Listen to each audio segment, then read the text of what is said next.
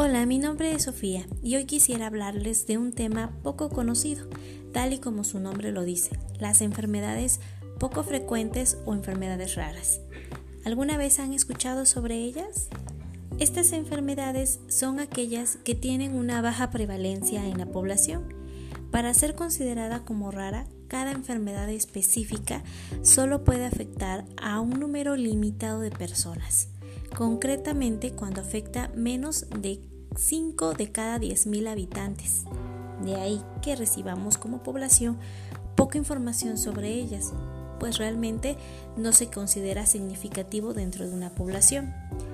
Sin embargo, realmente las patologías poco frecuentes afectan a un gran número de personas ya que como menciona la Organización Mundial de la Salud, existen cerca de 7.000 enfermedades raras que afectan a un 7% de la población mundial. Están caracterizadas por el gran número y amplia diversidad de desórdenes y síntomas que varían no solo de enfermedad a enfermedad, sino también dentro de la misma enfermedad. En su mayoría son crónicas y degenerativas. De hecho, el 65% de estas patologías son graves e invalidantes y se caracterizan por tener un comienzo precoz en la vida, que quiere decir que algunas van a aparecer antes de los dos años de vida. Va a haber dolores crónicos en todo su desarrollo y también el desarrollo que va a tener la persona va a tener déficit motor, sensorial e intelectual puede presentarse uno o los tres. Eso quiere decir que más del 70% de las personas con una enfermedad poco frecuente poseen el certificado de discapacidad.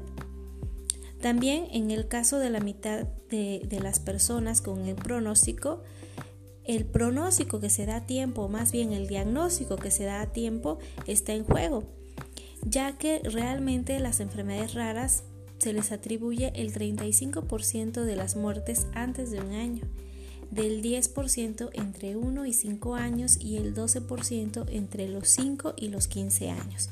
De ahí la importancia de un diagnóstico oportuno.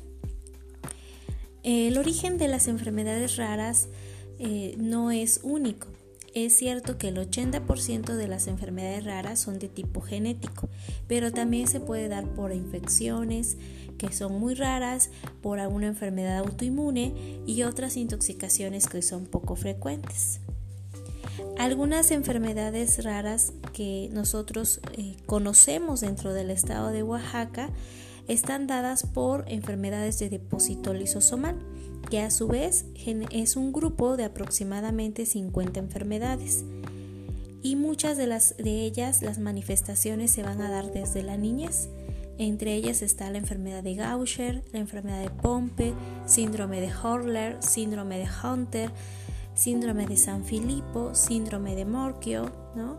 Y existen otras enfermedades raras, por ejemplo, como la distrofia de Duchenne, que también en Oaxaca hay varios casos registrados en general las enfermedades raras son muy amplias, son vastas y existe un listado de aproximadamente 7.000 enfermedades raras. En Oaxaca sí existen casos de niños con enfermedades raras, pero a ninguno de ellos se les puede dar una atención completa. Los principales problemas de quienes conviven con enfermedades poco frecuentes es primero encontrar el diagnóstico porque hay un desconocimiento de estas patologías, entonces hay dificultad de acceso a la información necesaria y a localizar a los profesionales o centros especializados que puedan ayudar tanto al usuario como a las familias.